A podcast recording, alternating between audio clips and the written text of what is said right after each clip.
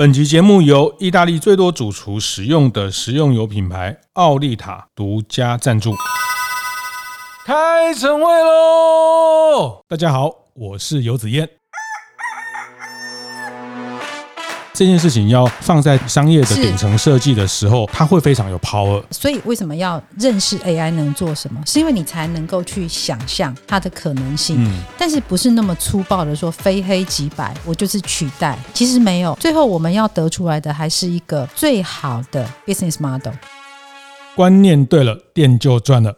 欢迎收听大店长晨会，每周一、周四、周五，透过 Podcast 跟大家分享服务业的经营和洞察。哈，那呃，从去年。啊，前年哦，其实严格说，前年的年底我们就开始了这个啊大店长晨会。那到这边也也累积，包括大店长乡公所也也快两百集了哈。那呃，其实这里面也蛮多人跟我回馈很多干货哈。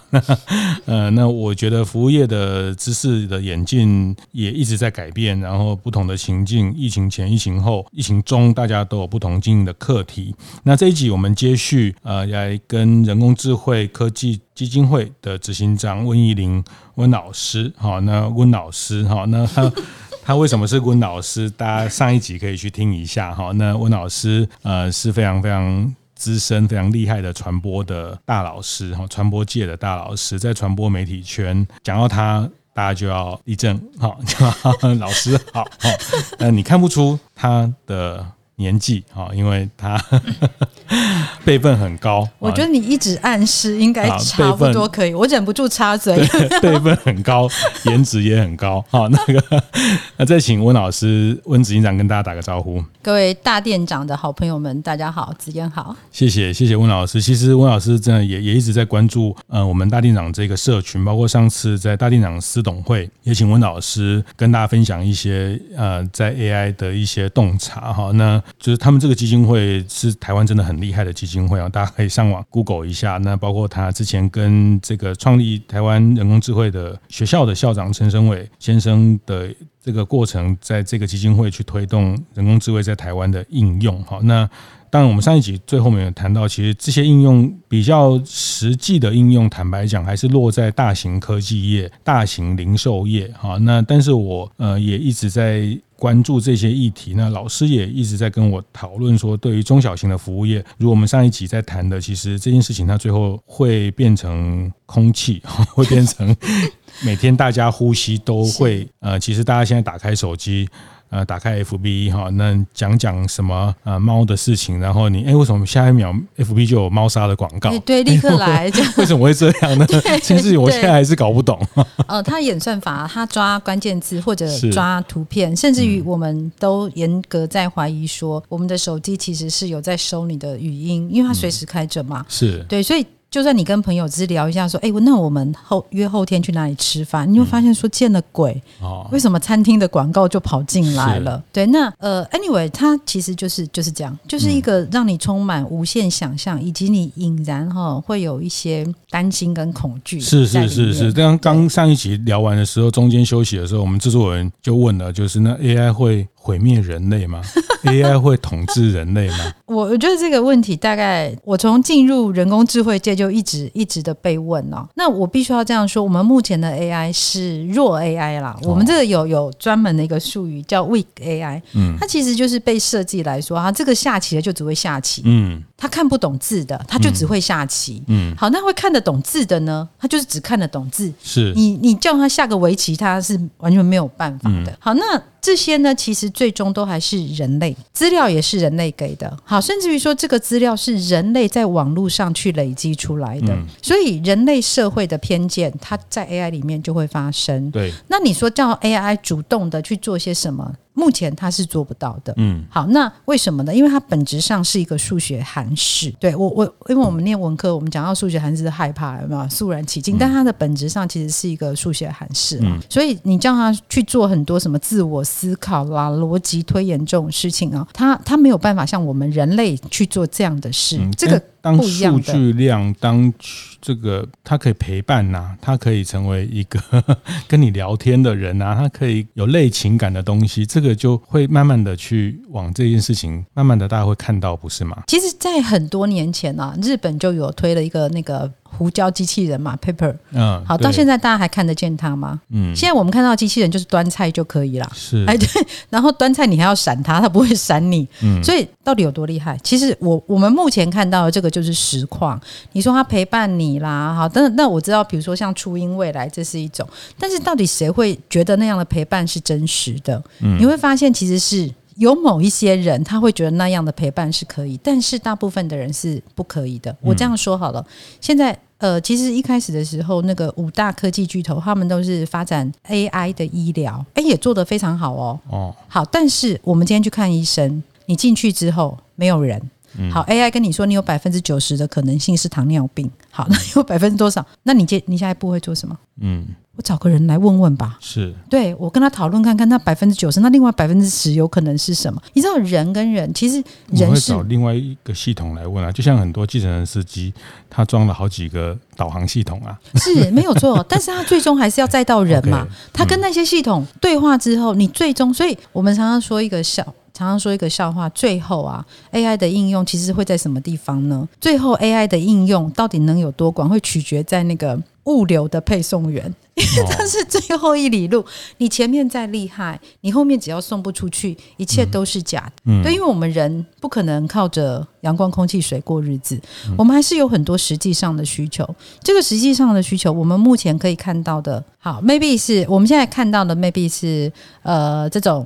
吃饭呐、好，我们可以看到，这这是绝对明确。所以你看，大家都说疫情之后你要干嘛？约人聚餐，要出去旅游，不去会怎样吗？不会啊！你现在上网，什么国外的影片看不见，嗯，去不了的地方，影片你都看得见。是，但是为什么你还是要去？嗯，那个叫人性啊。所以其实有很多东西，我觉得我们现在倒过来看哦，如果我们在第一波、第二波工业革命是让机是让人变得越来越像机器，AI 这个叫第四波工业革命是让机器变得越来越像人，嗯。但是它始终就只是像人，它不是真正的人。但坦白说，它会解决代理的人一定程度。当然，这个就是从每一波每一波工业时代、资讯时代的革命，它人，比如说过去我们。比较长时间在媒体的工作，或者是说对内容，我们这个就是人要写出很厉害的文章，当然是人写的啊，但是 AI 也可以写啊。就是现在机器人写稿，很多内容农场的内容，他们生成，或者是说呃。这种很多，比如每天解盘呐、啊，这个盘后分析啦，这个呃，这个一些一些这种产业型的这种资讯量可以去。那机器人写稿这件事情，我们在在在媒体在在内容的这个产业，五年前十年前就就开始有人讲，那确实也有一些内容是是这样生成，接下来会更。多。接下来会更多，但是它有一定的范围，对，就好像我们今天这个采访，对我也可以派 AI 出来让你采访，嗯，我只要把文字输进去就可以，是，但是我如果是派 AI 的话，我们没有办法这样子聊天，因为我也不知道你会讲到什么。阿扁就任之前的事情啊，对不对？那我要怎么样去回应这个问题呢？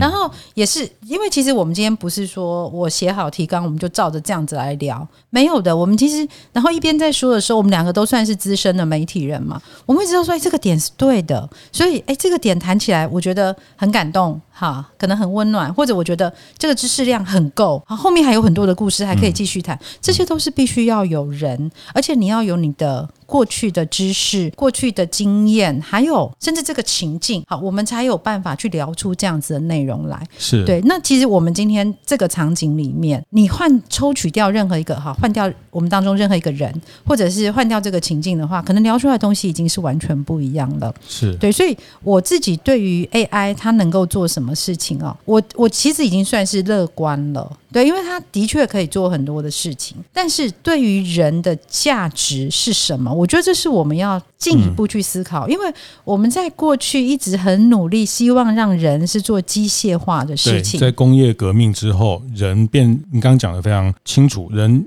很像机器，所以开始有流水线，是开始 SOP，开始人做中间某一段东西重复做。那这个事情，呃，在资讯人要机器会越来越像人，是，所以我们回来要好好当人。对，那到底人有哪一些重要的特质？是对，而且我觉得其实大家不用太担心，因为有一个很大的趋势，而且是不可逆的趋势，叫少子化。对，所以当人越来越少的时候，其实 AI 啊，或者是说我们所谓的自动化。这件事情的确可以帮我们很多忙。嗯，但是重点还是我什么样的事情是让自动化来做，让 AI 来做，什么样的事情应该是人自己来做？是啦。我最常讲的事情就是，为什么我们那么喜欢把孩子的教养工作通通都外包呢？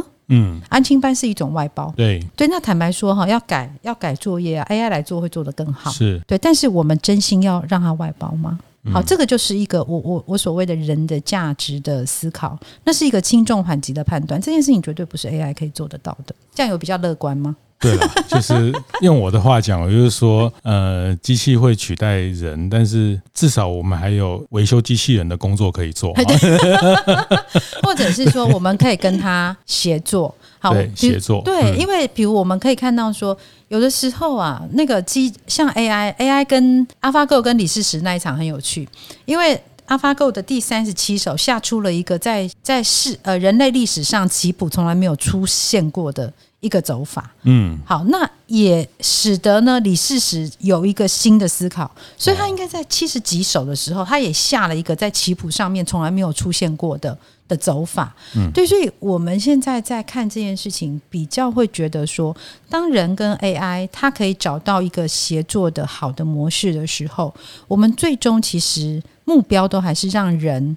活得越来越像人，是人有能力可以创造自己所想要的未来，整体的社会提升，我觉得最终还是还是会回到这个点。是，是这也有一点延续我们上一集谈的一部分的迷思在这里哈，或者说这个大家在这个餐饮以餐饮来说，餐饮科技的应用，有些东西真的就交给。系统，但是空出来的不是说，因为这样就不需要人了，就是，但应该是说把空出来的人力去好好再去对待人这件事情，应该是这样的思维哈。那但我们看到呃这个无人商店，这个也讲了很久很久，就像您讲您讲的这个 Pepper 机器人送餐机器人，这个无人餐厅、无人商店也很久了哈。那是它就无人，就不会有客人进去，就没有客人，对对对，没有是不是名字取坏了？这是我一直取坏了，我觉得这个。无人商店开来做什么啊？真是很奇怪。是啊，但是反而你会看到，呃，在在这个这样的一个设定呢，叫你们店长出来也不能叫你们店长出来，也 没有人可以骂。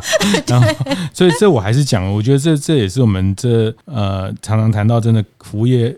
要更像服务业哈，更更把之所以叫服务业，因为呃服务的这个含量这件事情。那这一集我还是请老师谈一下，嗯，AI 服务业场景，你们看到或是你会带着怎么大家去思考这个？这样我们还是很偷懒，因为你上一集已经叫我们要自己思考了哈。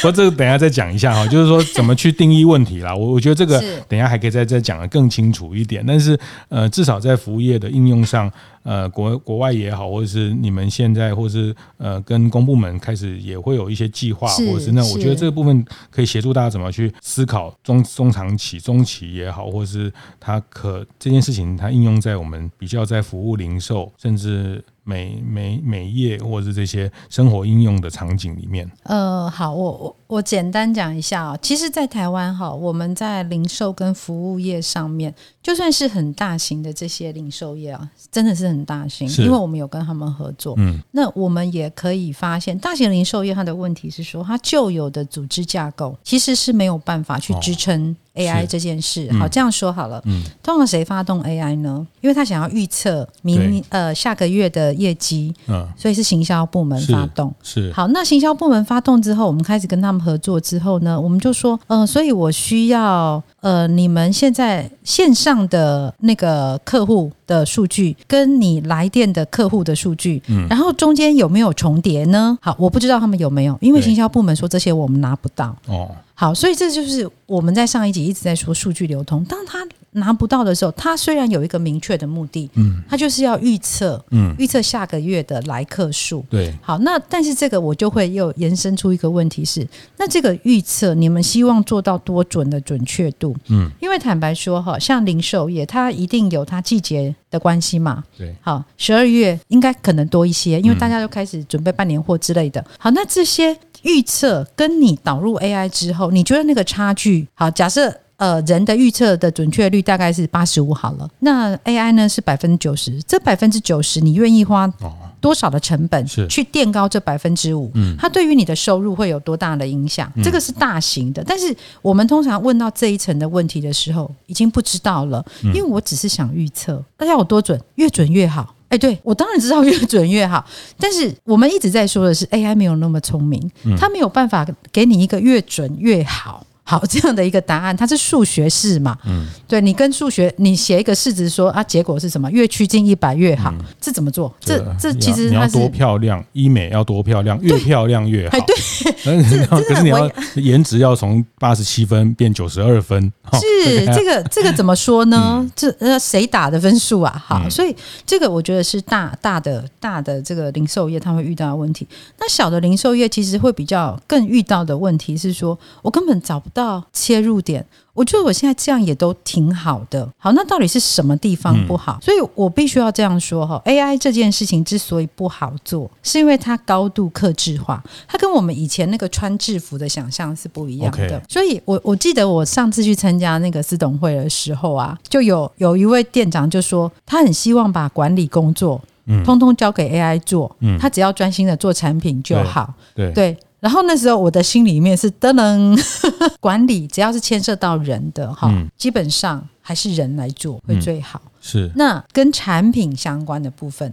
反倒是 AI 比较可以着力的地方，嗯、比如说温度的控制啦，哈，或者是最佳的原料配比啦，这些反而是 AI 来做会比人做的更准。嗯、好，所以我我我觉得很有趣，但是。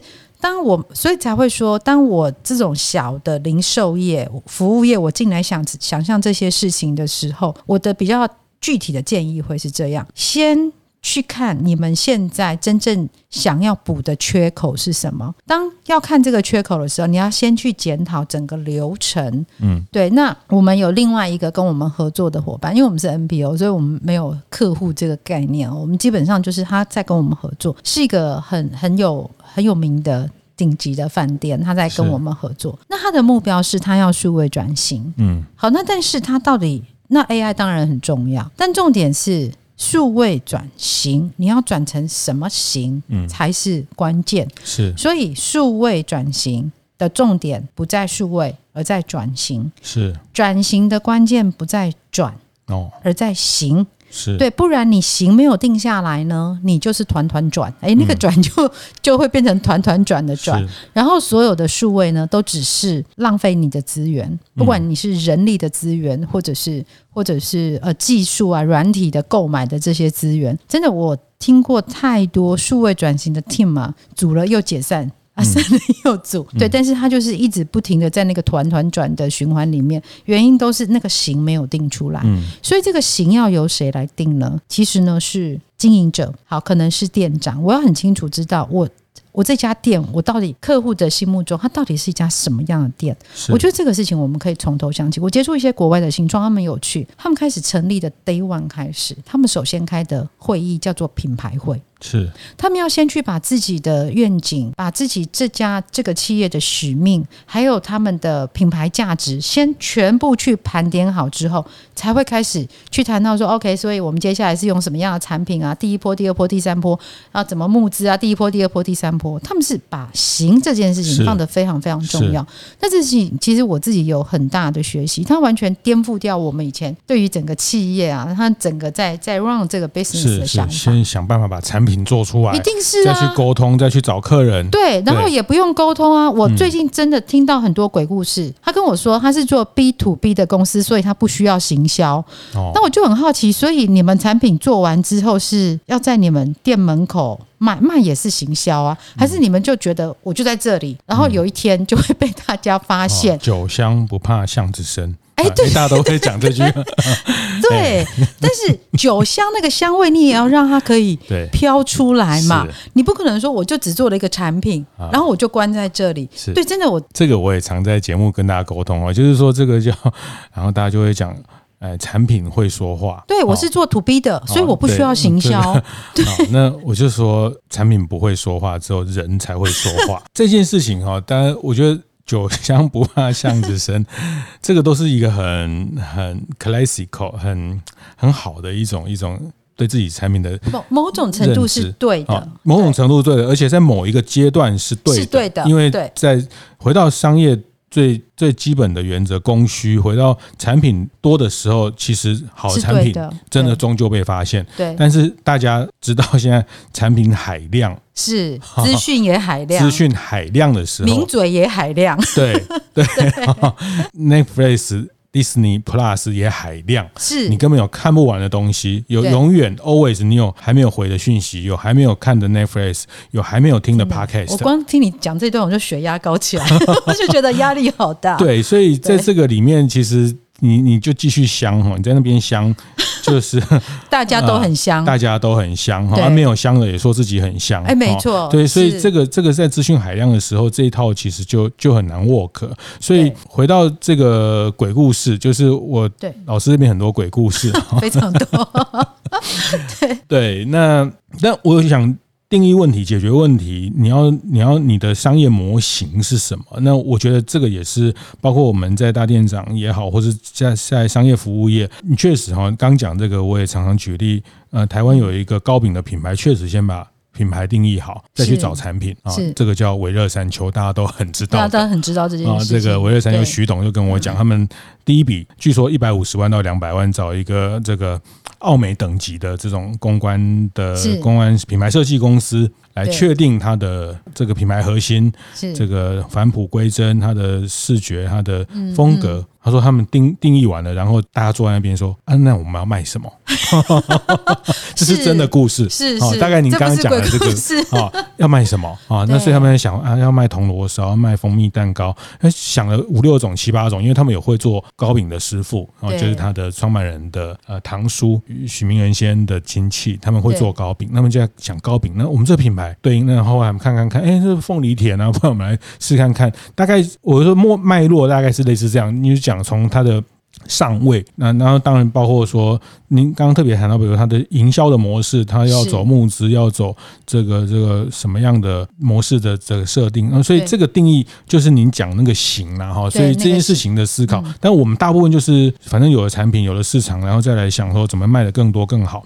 那那我我觉得这个是蛮蛮挑战，怎么去定义问题哈？那这个可能真的要开个课来讲一讲。哦，这个 对这个其实对，这样他可能又牵涉到思考练习。但是我们回头讲，在服务零售业比较常看到，或者您刚刚举的例子很明确，就是行销部门他们会很快的去 get 到这个，倒也不是什么物流啊什么这些。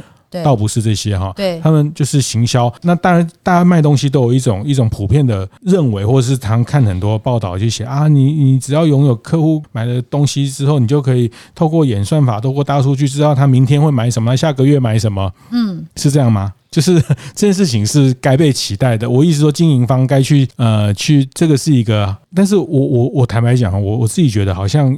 也没有，还是我已经被设定在这个 loop 这个套路里面。比如说，这个事情也不是现在才发生，这个十年前、二十年前啊，半这个信用卡就会讲啊，你消费过什么啊，你住过什么啊，信用卡就就知道说你的这个 呃，你住都是专门住住这个背包客栈的啦，专门住这个呃星级饭店，你吃。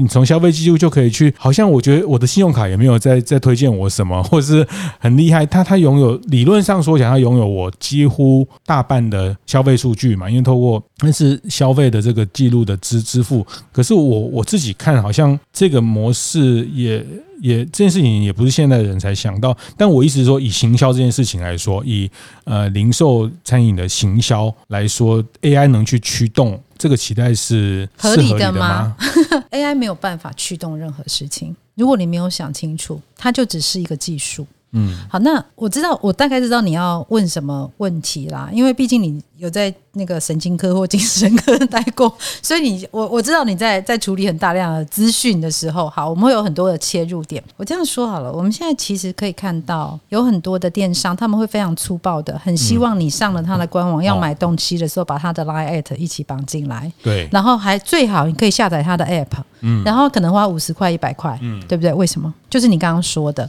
他觉得他以至于他接下来他就可以掌握你所有的行为，但是这是真的吗？我通常就会拒绝这样的方式，因为我觉得你做的太粗暴。如果我自己愿意的时候，我我真的会做这件事，但是不是现在。而且这这种跨媒体的串接是你方便，对消费者来说，我有什么好处？嗯，你用五十元要去把我的呃 customer journey 整个串起来，呃，可能因为我有这方面有一点点的专业，五百可以吗？想一下，你后面可以再加一个 万吗？所以是钱的问题哦。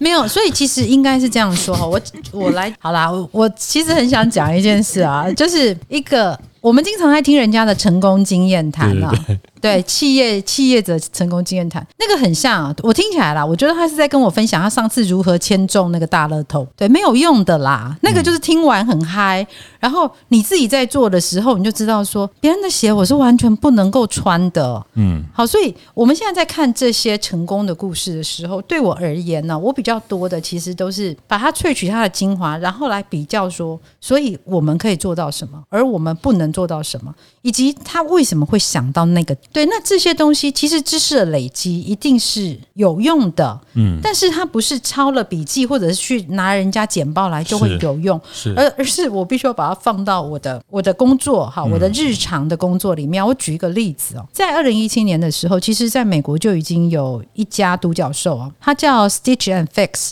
这个在我的书里面有写，它做什么呢？卖衣服啊。对，但是一个三十五岁的呃美籍的日裔女生，她就卖衣服，他怎么卖？我讲这个 business model 给你听，请你批评一下。来加入会员，一个月呢缴二十块美金，嗯，我一个月寄一盒衣服给你，里面有五件，嗯，OK，你看到喜欢的留下来。好，那你不是缴了二十块吗？嗯、假设这件衣服是二十一块，你再补一块钱给我。哦、是。好，如果这一盒呢，你看了都不喜欢，你就把它寄回来，我不退你钱。嗯，这种生意怎么做？听起来不对啊。那我第一个月半件都没有，我缴了二十块美金。嗯、第二个月又半件都没有，又是二十块美金，都是我不喜欢的啊。你如果都寄一些烂货给我怎么办？嗯、我们不是常常有不小心被骗有没有？对。然后寄来了一堆烂东西，那他的会员怎么维持啊？对，但是呢。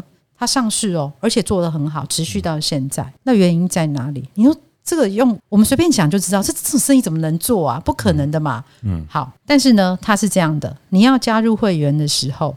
你就会先填你的资料，好，你的年龄啊，然后你大概身高体，然后呢，你大概平常，比如说你是学生呐、啊，好，那你喜欢什么样的风格？这是你自己说。但是呢，这是一种数据，你自己说的数据。第二种数据是，当你上网，你开始在浏览的时候，这个叫做行为数据，他会发现你明明就说你是学生，你喜欢穿着很素雅，但是你都看情趣内衣内，是，哎啊，这是。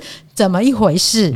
好，所以它背后有八那个一开始的时候就有八十个资料科学家是在分析这些行为数据，然后你看的越多，它可以越准。然后跟你自己的叙述，它可以越准，所以他每个月寄来给你的呢，嗯，就会很准。是好，那很准之后呢，你知道这是很可怕的，你不用再去别人家看衣服，你就在这里。但这样够吗？不够。你有一些特殊场合，比如说我我要去主持一场什么很盛大的、很盛大的研讨会，我需要有一个正装，好，是很那个。很正式的时候，我要怎么办？我要问谁？他们有人帮你设计你的风格，你可以打电话跟他说啊，我要是我要去参加一个，要主持一个什么样的活动，所以呃，那你会建议我买什么样的衣服？他人真人跟你对谈，然后提供给你建议。是，但是同时他也增加了对于你的数据的搜集。哦，这样做法是不是细致很多？是，比我们只是去绑 line at，然后这样把它串起来，其实它是细致很多。嗯，对，但是。这样的模式，它背后获客非常精准，非常精准。然后它后面还有很多可以，很多层可以播。对，嗯、但是你去看它背后，它其实它只有一个概念，它的概念就是他们觉得人买衣服是这样子的，你在意的是材质，好，然后呢，你的那个线条，哈，这个线条包括你的大小，还有是还有颜色。其实你买买去都那几套了，没错，常常买回，哎，这个以前买过了，这、啊、差不多都是那些东西、啊。啊、然后衣橱打开怎么都长一样？对啊，包包也是啊，包包买来买去都是那几个颜色。所以我觉得你要检讨，你买那么多包包。对，后来我就叫别人帮我挑。我上次去那个 我们大店长建学团，我们去富锦树。去 Z Z 那边，我说那那你帮我挑一个，他后来挑一个，我说他说我觉得你应该会要这个灰色，我说对对对，可是我觉得你要用这个橘色会比较跳，我说这个好吗？他说我跟你讲，你拿这个一定在路上一定大家一定会不会看不到你。我后来这个就是从。因为你你大概那个惯性行为的惯性哈，我们我们学心理哈，就是大概人到了一个年纪，那个也没有多大年纪，其实你大概三十岁之后，大概很多行为都定性了。是是啊是啊，对对，所以我我有这个经验，比如说我自己买的香水，然后有一次我有个朋友，他就送我香水，那他是一个香味控，他就跟我说，我觉得这个好适合你哦，因为怎样怎样怎样。你知道我那个一喷出来，我想说，我第一个感觉是怎么可能？拜托，我怎么会是这样？但是过了一下下，忽然觉得，哎，合理。合理，而且这个味道其实 我是喜欢的，只是我自己从来不会在那个第一个时间去挑这个东西。对，但是你看嘛，就是你自己填资料的时候，你会填一种，但是你在搜寻的行为的时候，其实它会泄露出一些你自己可能都不知道的一些下意识的行为。嗯，对，它所以你看嘛，它这样的一个这样的一个公司，我我没有说这个公司就是很成功或者是什么，但是我觉得值得学习的是，它怎么样去拆解到问题，进入到它的本质。里面去，再从那个本质一层一层的把它叠加出来。嗯，对，你这样讲是这个，我们这集可以结束了。我觉得光这个点就可以，大家就收获了。那我们前面到底在干嘛？没有没有，我觉得这个回答了刚讲的。其实这件事情要放在顶层设计、商业的顶层设计的时候，它会非常有 power。没错，那那得回到，但也不代表说你既有的呃这个这个模式就就没有办法这件事情，只是说呃还是回到您讲的这个问题定义的问题。那我我说从这个这个案例很明确，它在顶层设计的时候，它在呃这个商业的形式、商业的形态怎么去设计的时候，它这个就已经 built 进去这个 AI 在这里面的角色，它已经。跳开我们过去对于一个行业的想象，但是他从技术的那个层面去想象一个可能性。是，那我觉得，所以为什么要认识 AI 能做什么？是因为你才能够去想象它的可能性。嗯，但是不是那么粗暴的说非黑即白，我就是取代。其实没有，最后我们要得出来的还是一个最好的 business model。对，最终回到这边了。是是是，那其实这个这个作为顶层设计的时候，其实他他怎么跟他的他要 hire 什么样的 talent，他要跟资本怎么沟通这件事情，是，他其实都可以。他所以我说他是一个顶层设计，没错没错。你如果放在顶层设计的时候，他会非常 powerful。是啊，那你反而只是去在那边串什么 i AI 啊，去啊，反而你去串什么 line 啊，什么想要说啊，他这个生日的时候跳出一个什么券啊，什么对。这些他也不会没有效。他还是有效，对，但是就是他有点拿拿大炮去打小，没错，就是一个 一个小打小闹，就小小打小闹了。就是说啊，这个这个 coupon 啊，或者是说啊，你你可以呃，这个他，但是这个里面在在呃服务业在生活那里面好多线索啊，你光一个咖啡，从他刚是从衣服去破进去，对啊，其实光一个喝咖啡，他跟什么人喝咖啡，他嗯，或者是吃饭这件事情，每天每天在发生的事情，他的呃，不管是食材的选择，它的场景的选择，那这件事情怎么设计成商业模式的顶层的这件事情，嗯、那 AI 可以扮演过去做不到的，对，没错，是过去做不到的，对对。嗯、所以其实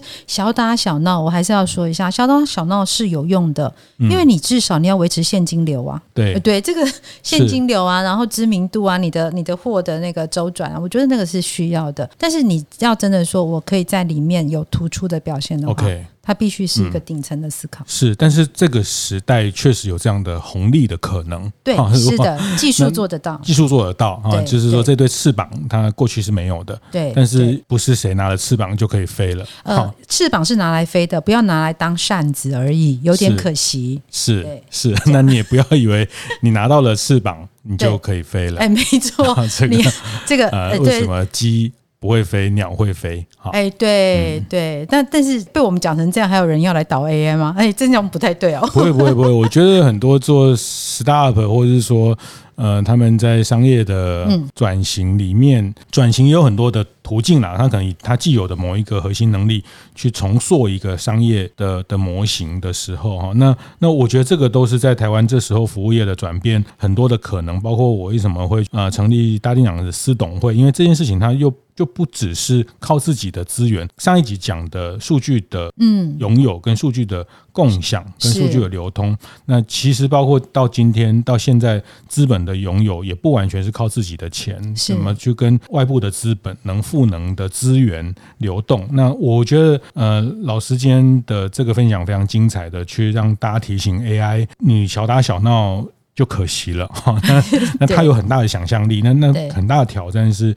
你怎么去去定义你的商业？呃，这个这个想象跟商业的架构。是，然后创造无可取代的价值，这会是是。那还是回到你的问题意识，你的问的问题够不够够不够深刻，够不够有有这个这个想象？是，嗯，所以要常常来听大店长晨会，是才能够得到非常多的想象。常常来跟老师聊聊天，对，来听听鬼故事。我们下下次来录一集鬼故事。好啊，啊，我这边鬼故事最多，是这各行各业的鬼故事哈。这个成功没有办法复制，但是失败可以。避免对，而且一定一定是去识别化，好，不会泄露任何人的隐私。好，谢谢谢谢温老师执行长跟大家的分享，谢谢谢谢子燕。会后记得在 Apple Podcast 订阅、评分、留言。有任何想在晨会上讨论的议题，也欢迎提出。大店长晨会，下次见，拜拜。